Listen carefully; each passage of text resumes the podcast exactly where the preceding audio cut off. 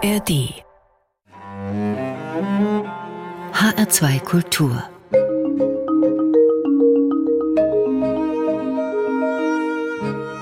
Doppelkopf. Heute am Tisch mit Christian Riedil, einem Mann, dem Musik mit jeder Faser wichtig ist, vor allem das Singen, aber auch das Musikmachen am Instrument, das Weitergeben von Musik, diese auch wissenschaftlich zu betrachten, gehört ebenfalls zu dem, was ihn beschäftigt. Er komponiert jede Menge und man kann diese Reihe noch weiter fortführen. Ich begrüße ganz herzlich den Komponisten, Chorleiter und Musikwissenschaftler Christian Riedel.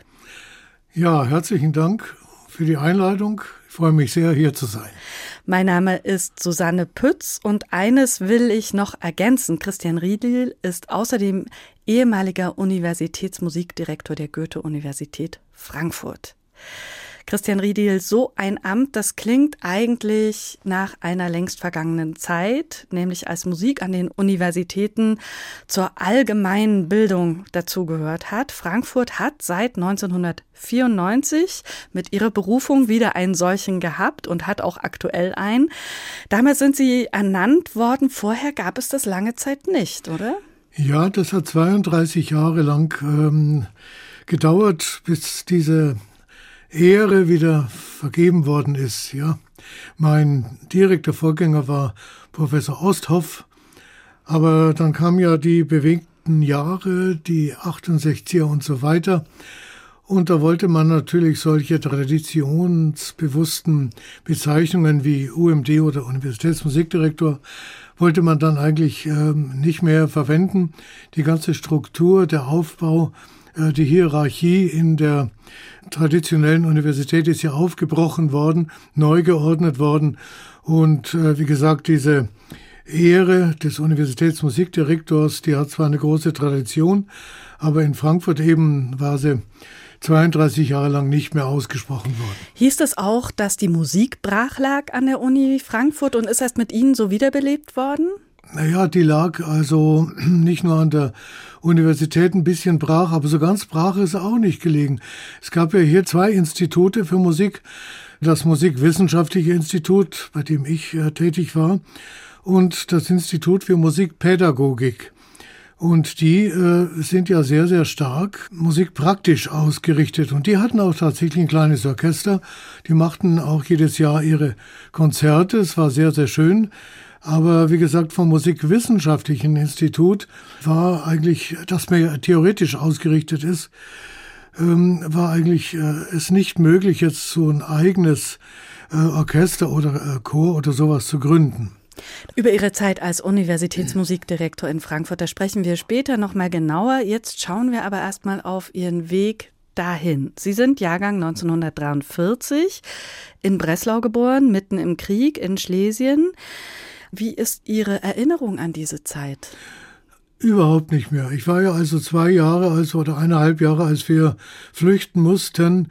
Ähm, meine erste Erinnerung geht eigentlich nur dann, als wir dann in Regensburg gelandet sind. Und in Regensburg sind Sie dann ziemlich bald, also als Schüler, auch bei den Regensburger Domspatzen gelandet. Wie kam es dazu? Äh, dass wir nach Regensburg kamen, hängt damit zusammen, dass mein Vater eine Stellung bei der Polizei bekam. Äh, der war verantwortlich für den Fuhrpark der Polizei und war sozusagen ein Fachmann, Kraftfahrzeug und so weiter. Ich hatte dann schon auch ähm, fünf Klassen Volksschule hinter mir, hatte auch Geige schon gespielt, aber mit Domspatzen war überhaupt noch nicht dran zu denken. Es war dann so, dass nach dem Tod meines Vaters, dass wir dann die Dienstwohnung äh, verlassen mussten und eine neue Wohnung zugeteilt bekamen. Und die befand sich schräg gegenüber vom Internat und vom Gymnasium, vom Musikgymnasium der Regensburger Domspatzen. Das heißt, es hat jeden Tag zu Ihnen Musik hinübergeweht, quasi. Ja, also akustisch. die Wände waren noch nicht so gut isoliert, ja, ja. Aber ich, da hatte ich noch wirklich überhaupt keine Beziehung dazu. Es war dann so, dass meine Mutter beim Einkaufen ähm, eine Frau gesprochen hat, die mit dem Neffen vom Domkapellmeister Schrems verheiratet war. Und die hat zu meiner Mutter gesagt, sagen Sie, Sie haben doch auch so einen Buben. Äh, ist der nicht musikalisch oder kann der nicht auch irgendwo mal zu uns kommen? Die hatten damals noch Nachwuchsprobleme ein bisschen.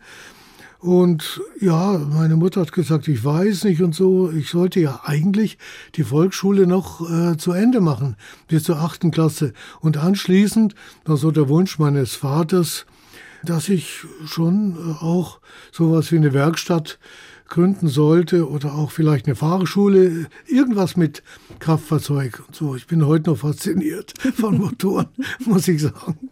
Liegt vielleicht im Blut. Aber das hat sich dann doch ähm, anders entwickelt. Gell?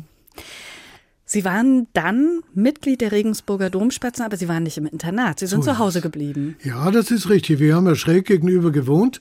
Und ähm, Sie müssen sich das so vorstellen, diese Institution Domspatzen, das war ja ein Block, äh, wo das Gymnasium untergebracht war. Und da war so ein Mittelbau mit zwei Aulen und einer Hauskapelle, bei der jeden Morgen Gottesdienst war, sehr streng katholisch ausgerichtet. Dann auf der anderen Seite war dann der Internatsblock sozusagen. Und ähm, auch der Proberaum oder die Proberäume, aber auch die Übungszellen. Es war so eine große ähm, Integration von verschiedenen Funktionsgebäuden. Und da haben wir schräg gegenüber gewohnt. War das eine neue Welt für Sie? Ja, absolut absolut. Ich meine, ich habe gern gesungen, auch in der Volksschule. Meine Mutter hat wahnsinnig gern gesungen. Wir haben, ge haben äh, auf unseren Wanderungen, wo wir Pilze und Beeren gesucht haben in den Wäldern, in den wunderschönen Wäldern um Regensburg, haben wir immer wieder auch gesungen. Meine Mutter hat früher offensichtlich auch schon im Kirchenchor sehr gut gesungen. Und so war es also ganz normal, dass wir auch gesungen haben, auch äh, in der Kirche. Ich war auch Ministrant nach dem Stimmbruch vor allem, bevor ich wieder eingestiegen bin als Männerstimme. Es war ja verboten, als Mutant zu singen, damals.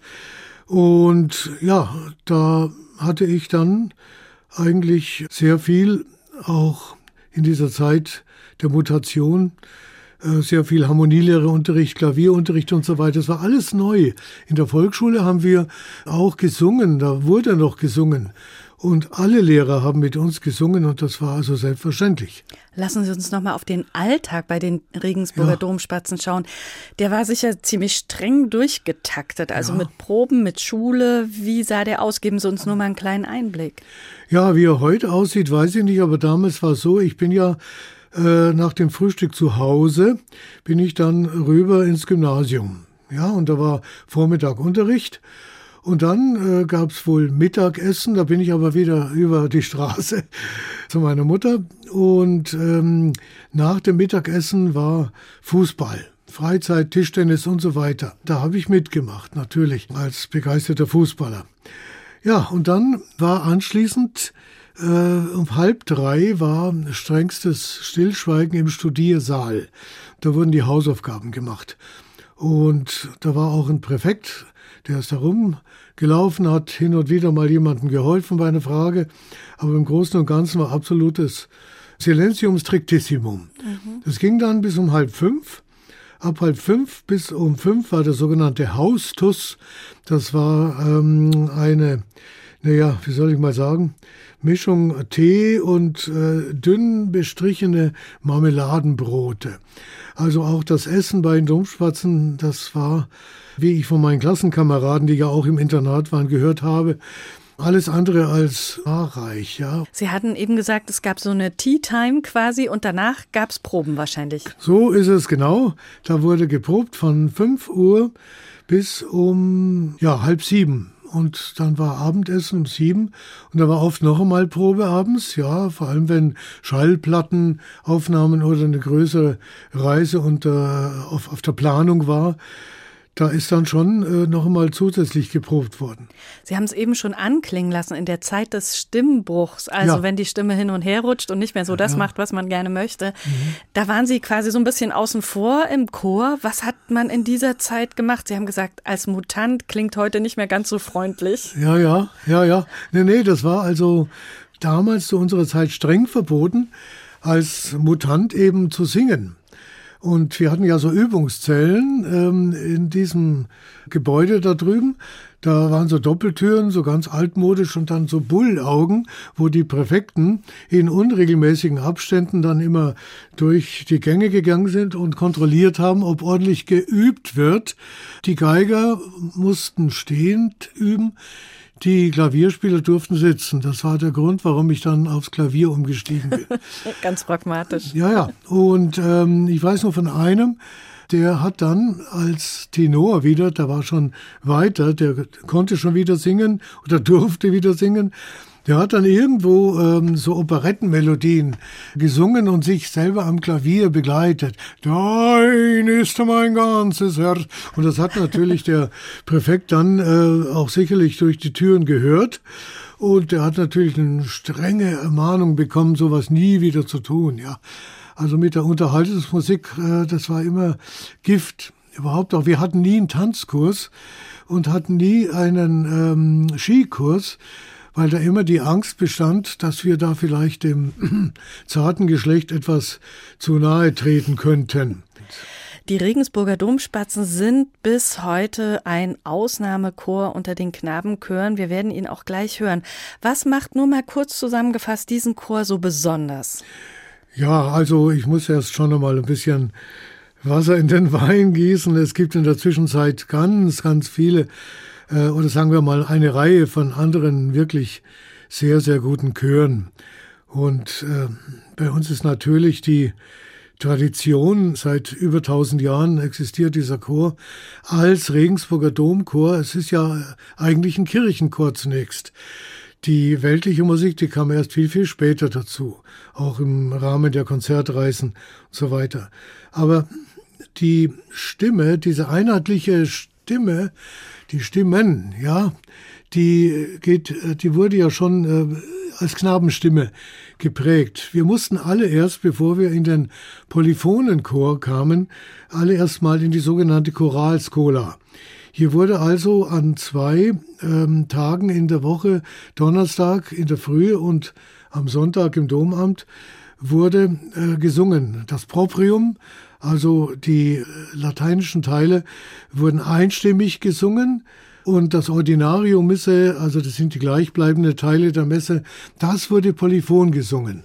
Aber bevor erstmal jemand in diesen Polyphonenchor kam, ähm, kam er erst einmal in die Choralskola, da wurde einstimmig gesungen und da hat man gelernt, aufeinander zu hören, die Stimme auch anzugleichen mit den anderen. Also äh, so eine intensive Stimmbildung, wie sie bei anderen Knabenchören ist, weiß ich beispielsweise bei den Leipziger Thomanern oder beim Dresdner Kreuzchor Winsbacher und so weiter auch. Das hat es in dem Sinne gar nicht so gegeben. Ja, wir Aber vielleicht zwar, über diese, ja, über diese Schiene. Ja, ich denke ja. Sie haben Musik ausgewählt, die auch in Sachen Transparenz beim Singen ganz markant ist. Musik, die über 400 Jahre alt ist, ein Teil einer Messe von Giovanni Palestrina und wir hören eine Aufnahme von 2010. Wie vertraut sind Ihnen diese Klänge von Palestrina? Ach ja, wir haben ja, muss ich ganz ehrlich sagen, ähm, und fast schon ein bisschen, als wir das Gymnasium verlassen hatten, bisschen zu viel von der altklassischen Vokalpolyphonie. Die Nase würde ich nicht sagen voll, aber wir haben ja fast nur, also Lasso, Viadana, Vittoria, Suriano, Palestrina, diese alten Meister aus dem 16. Jahrhundert gesungen. Und erst später dann natürlich, äh, oder hin und wieder kam natürlich auch entsprechend ähm, aus dem 19. Jahrhundert, aus der Romantik was rein, aber in der Kirche, ja, im Dom, der Kirchenmusik, da war also strenge A cappella Musik vorgeschrieben, nachdem unser Domkapellmeister Theobald Schrems ein überzeugter Cäcilianer war. Diese Bewegung, die im 19. Jahrhundert wieder sich auf Palestrina berufen hatte und alles, äh, was mit Instrumenten zu tun hatte in der Kirchenmusik, letztendlich äh, des Teufels war. Auch Mozart, Haydn und Schubert. Schlimm. Aber dennoch haben Sie diese Musik heute ausgewählt. Das heißt, sie muss Sie noch faszinieren. Ja, natürlich. Man ist also in diesem Sinne, äh, in diesem Stil natürlich so bewandert geworden. Und auch später im Kompositionsstudium haben wir natürlich auch wieder äh, strengen Satz äh, gelehrt bekommen und der ist bei Palestrina ja wunderbar ausgeprägt. Ja, wissen Sie, und diese Askese, die ist ähm, ja letztendlich auch vorbildlich für einen angehenden Komponisten.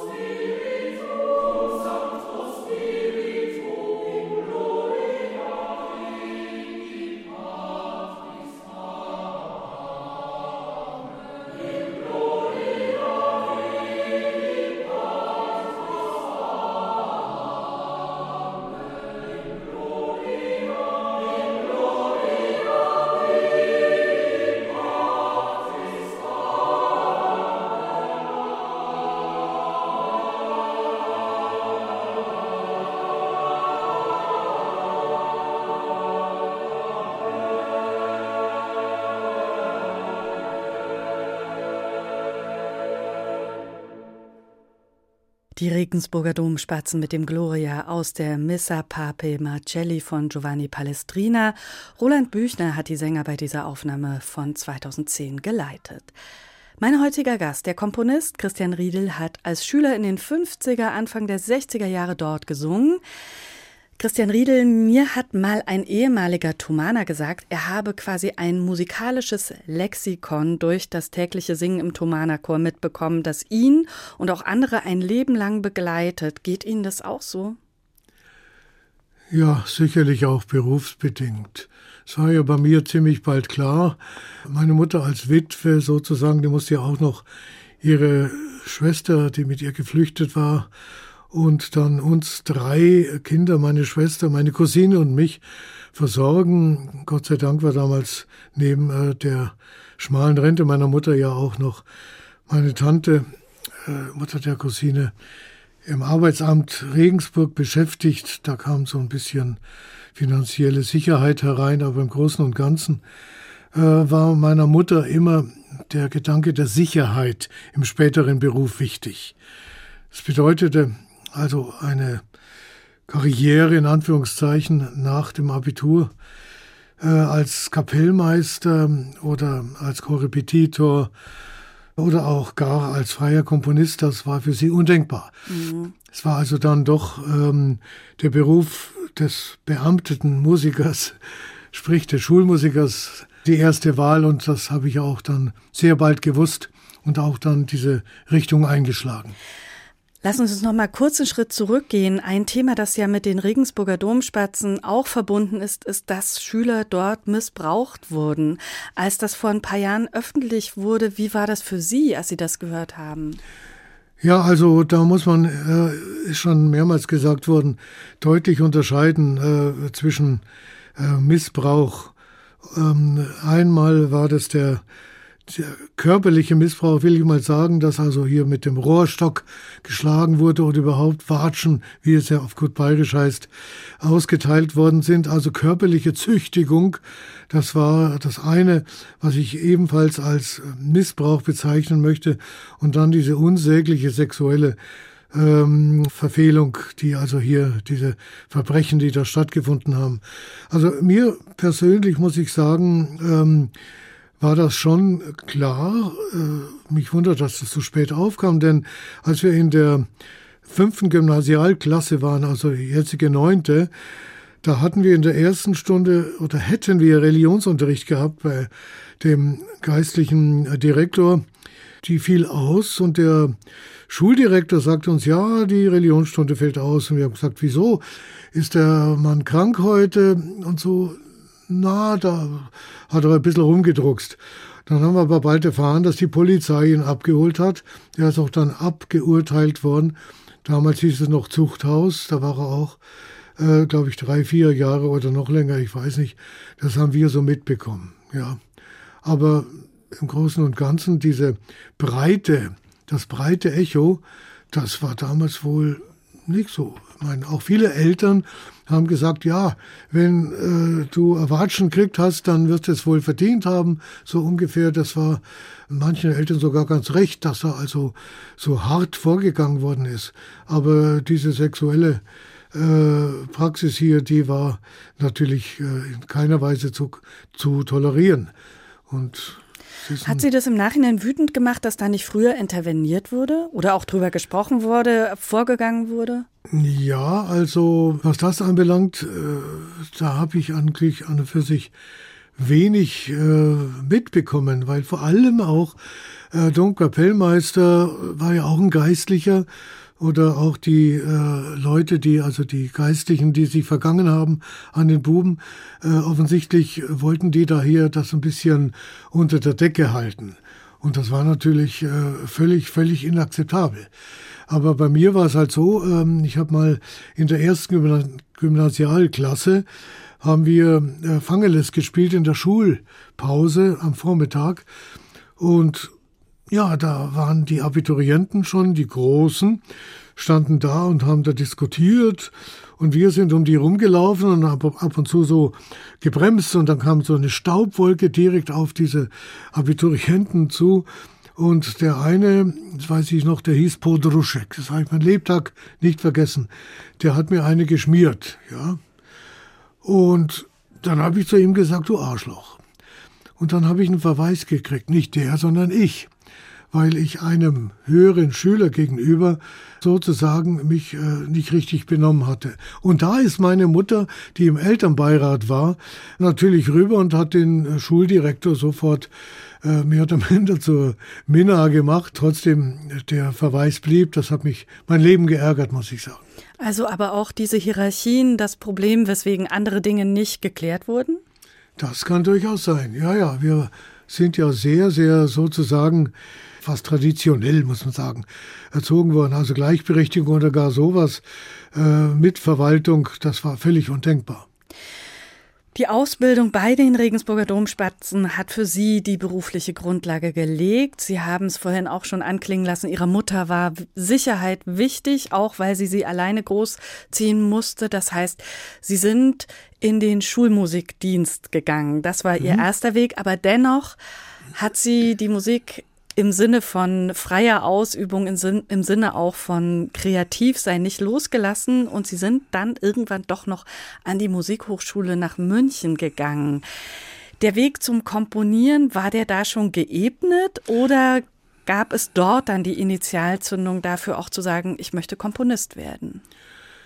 Ja, wir hatten zur Zeit der Mutation, muss da immer wieder zurückkommen. Als Sie im Stimmbruch waren ja, bei den Regensburger genau, Domspatzen. Richtig, ja? da hatten wir verstärkt Instrumentalunterricht. Mhm. Ich hatte Klavier äh, sehr äh, intensiv geübt damals und dann ab der zehnten Klasse äh, habe ich meine Violine wieder hervorgeholt, weil diese beiden Instrumente waren für das Schulmusikstudium an der Musikhochschule in München, und das war zu meiner Zeit die einzige Musikhochschule in Bayern, mhm. äh, waren diese Instrumente vorgeschrieben. Eines das Hauptinstrument, das andere das Nebeninstrument. Insofern äh, haben wir aber neben dem Instrumentalunterricht auch sehr viel äh, Harmonielehre, Kontrapunkt und dann auch schon so ein bisschen freie äh, Komposition versucht. Ganz vorsichtig sind wir da schon herangeführt worden an die Komposition. Das war aber alles noch im Rahmen der Tonalität. Mhm. Ja, also äh, das modernste, was äh, war, war Max Reger, ja. Oder dann, wenn es ganz hoch kam, vielleicht die Impressionisten. Also ja. nicht Stockhausen oder Boulez. Um Gottes Willen, das war mhm. Teufelszeug. Also. Aber an der Musikhochschule in München, dann sind Sie auch damit in Kontakt gekommen. Sie haben studiert bei Günter Bialas. Ja, es war ein glänzender Lehrer, ein unheimlich feinsinniger Mensch, also nicht so ein Tyrann, der eben seinen Schülerinnen und Schülern hier seinen Stil da aufdrücken möchte, unbedingt. Der hat unglaubliche Sensibilität, hat er entwickelt. Und er meint, der hat sofort diese individuellen Anlagen seiner Studierenden sofort erkannt. Der eine war mehr so ein, so ein Choraffiner, äh, ein anderer, der war mehr für Orchester wieder, anderer, äh, der war für die Filmmusik wieder äh, prädestiniert oder dann auch für größere Werke, auch musikdramatische Stücke.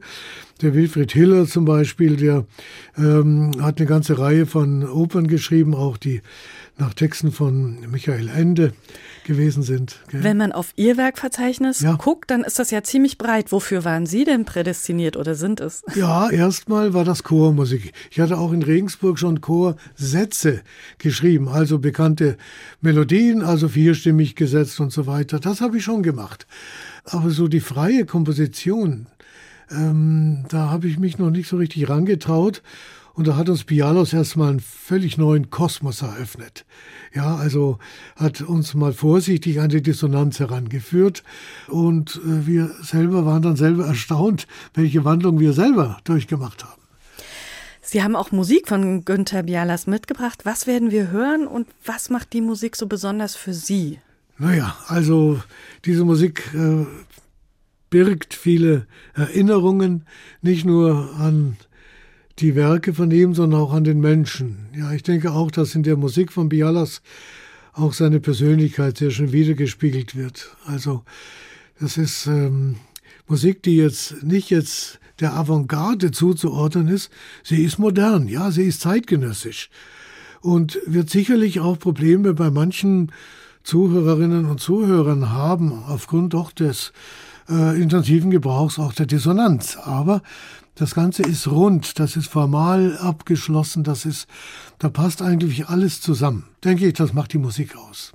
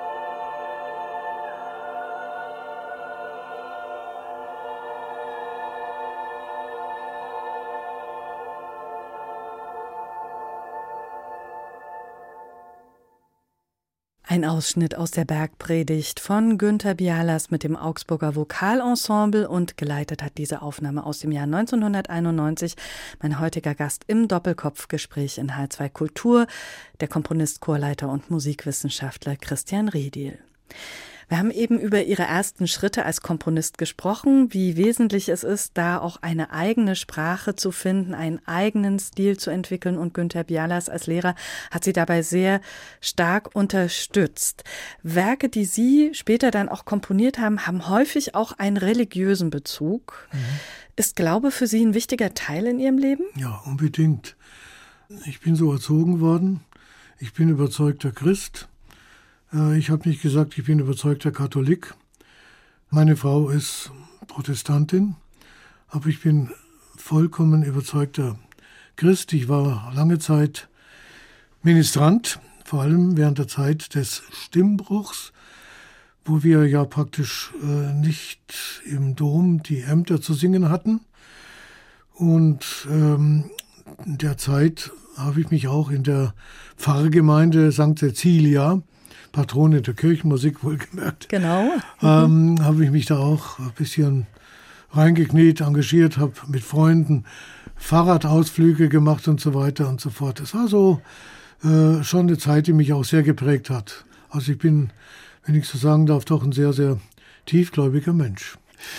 Sie haben einen Großteil Ihres Lebens natürlich mit Komponieren verbracht. Sie haben große Chorwerke geschrieben, Orchesterwerke, Sie haben viel Kammermusik geschrieben. Da hören wir am Ende auch noch ein Werk. Aber Sie waren von 1994 bis 2008 Universitätsmusikdirektor an der Goethe-Uni in Frankfurt, davor auch als Austauschprofessor in New Jersey. Was hat es ausgemacht für Sie, Universitätsmusikdirektor zu sein? Was war für Sie da im täglichen Tun an der Uni wichtig? Äh, ich musste ja erst einmal wirklich äh, Kernearbeit leisten. Es gab ein kleines Orchester, aber es war nicht das Universitätsorchester, das existierte schlichtweg nicht. Da habe ich das erste Mal so langsam angefangen, was aufzubauen. Also, dass da auch Leute dabei sind, die Meteorologie studieren oder Jura oder Medizin natürlich, die ganzen äh, anderen Nicht-Musikfächer, ja. Aber das macht es doch wahrscheinlich erst spannend, ja, oder? Ja, natürlich, gell? aber das hat gedauert, bis das sich rumgesprochen hatte. Und als dann hier diese Ernennung kam, ja, das ist ja ein Titel ohne Mittel gewesen, darf man nicht vergessen, dann war plötzlich, äh, plötzlich war man dann, war man wer anderes. Also es haben sich andere Türen geöffnet dadurch. Ja, auch. und äh, dann kam noch dieses äh, Bild hier in der U-Bahn-Station, in der Bockenheimer Warte dazu. Da ist ein Riesenbild drin, wo der, der Riedil gerade sein Chor dirigiert. Hat die Barbara Klemm damals fotografiert, die Star Fotografin, ja. ganz, ganz tolle mhm. Fotografin. Mhm. Und dann plötzlich kam auch die Presse, hat er auch berichtet und äh, es war irgendwie ich habe denselben Job gemacht wie vorher. Also zehn Jahre vorher schon an der ja, Uni und auf einmal ja. hat, haben sich aber andere Türen geöffnet. Ja, merkwürdigerweise. Was hat es ausgemacht? Also was haben Sie machen können? Was haben Sie mit den Studierenden alles umsetzen können ja. in dieser Funktion? Also, ähm, da ist natürlich erst einmal zu bemerken, dass doch immer wieder auch eine Fluktuation stattfindet, dass viele Studierende zwar jahrelang mitsingen, dann aber irgendwie weg sind, Klar. berufsbedingt. Klar. Mhm. Äh, ob das Chor oder Orchester ist, das ist ähm, eigentlich egal. Einige allerdings, die sind sehr, sehr lange drin. Ich habe jetzt äh, die Konzertmeisterin, die drin ist, ja, die Frau Bramschüfer, die hat damals mit mir die erste, aller, allererste Probe gemacht, war ein kleines Häuflein, bunt gemischt, also völlig heterogene Besetzung, äh, glaube ich, drei Klarinetten oder was und dann so und so viele Instrumente gar nicht. Und ähm, da habe ich dann nur gesagt, in der Aula, als wir da gewesen sind, diesen Häuflein, ja, also dann fangen wir halt mal an. Wer möchte den Konzertmeister oder Konzertmeisterin machen? Da hat sich dieses damals schüchterne 20-jährige Mathematikstudentchen Kerstin da hingesetzt und die sitzt heute noch da und macht ihren ganz wunderbaren Job. Mhm. Er hat also jetzt schon drei UMDs erlebt, ja. Sie haben es gerade angesprochen, man probt mit all denen, die da sind. Dann muss man die aber auch bei der Stange halten. Sie haben viele Konzertreisen gemacht, Sie haben viele Aufnahmen gemacht. Das heißt, das bedeutet auch echt viel Proben im Vorfeld. Ja. Und da muss man die Leute auch bei der Stange halten. Ich erlebe Sie gerade durchaus als einen sehr humorvollen Menschen. Ist Humor eine wichtige Zutat für gute Proben? Ja, aber natürlich. Das ist das eine.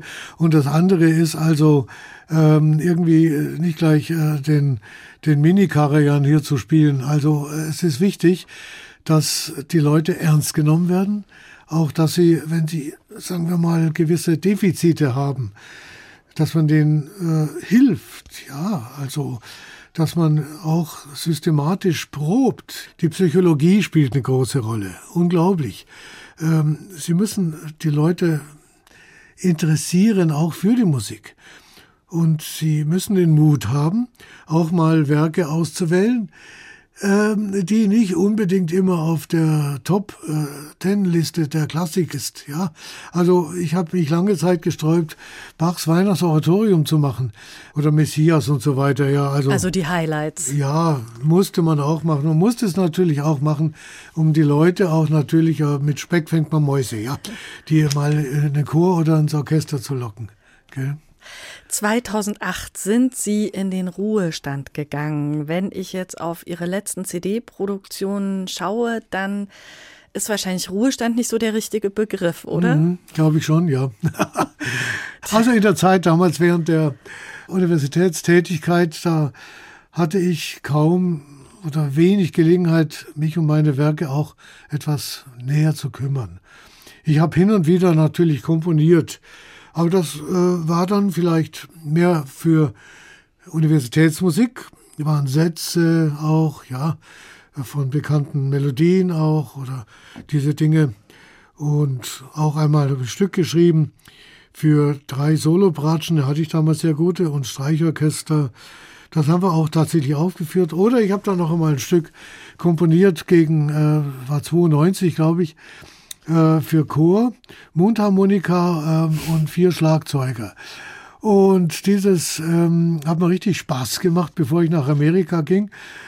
Aber im Großen und Ganzen waren das seltene Ereignisse. Außerhalb Frankfurts ist da wenig passiert. Und äh, CD-Produktion war irgendwie auch völlig ausgeschlossen.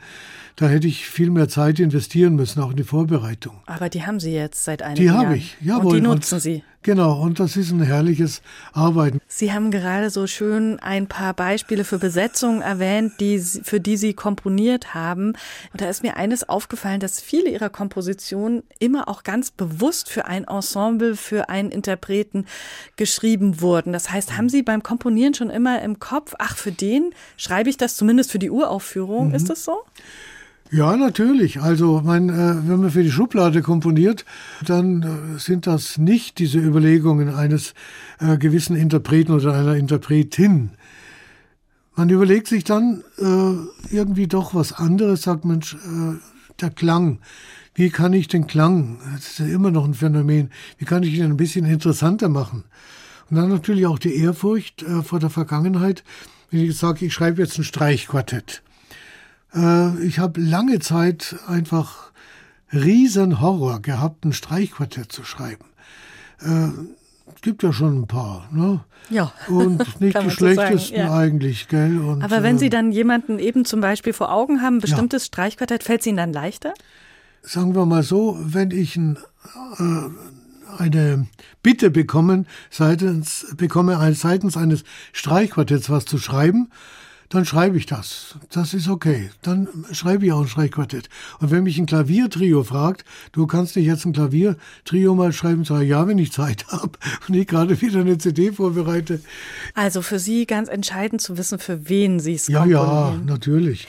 Wir hören gleich am Ende noch Musik vom Elliott-Quartett aus Frankfurt. Ein Werk, das mit Sisypho überschrieben ist, also die ewigen Mühen des Sisyphus. Das ist das Thema. Wie sind Sie darauf gekommen, genau diesen Stoff, diese Idee zu vertonen? Also das hat sich dann äh, fast beim Komponieren ergeben.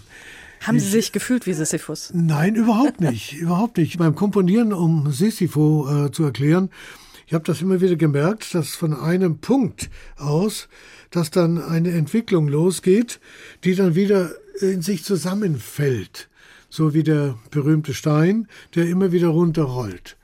Aber wie Sisypho habe ich mich keineswegs gefühlt. Im Gegenteil, als das Stück fertig war und vor allem durch diese phänomenale äh, Interpretation vom Elliott-Quartett, äh, da ist man eigentlich als Komponist nichts anderes als nur beglückt.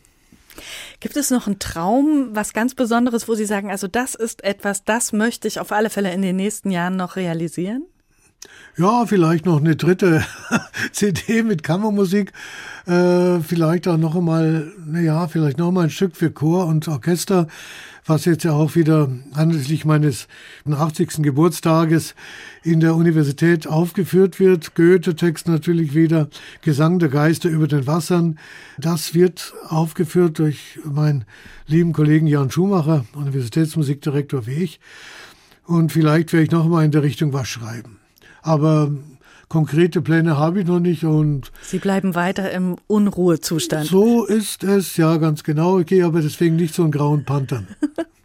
Christian Riedel, damit sage ich ganz herzlichen Dank, dass wir diese Stunde zusammen gesprochen haben. Unser Gespräch, das gibt es auch nochmal in der ARD Audiothek oder auf hr2.de, ganz einfach mit der ARD Audiothek App für Smartphone oder auch dem Tablet. Und mit Musik, mit dem Elliot Quartett von Christian Riedel bedanke ich mich bei allen, die uns zugehört haben. Machen Sie es gut, sagt Susanne Pütz.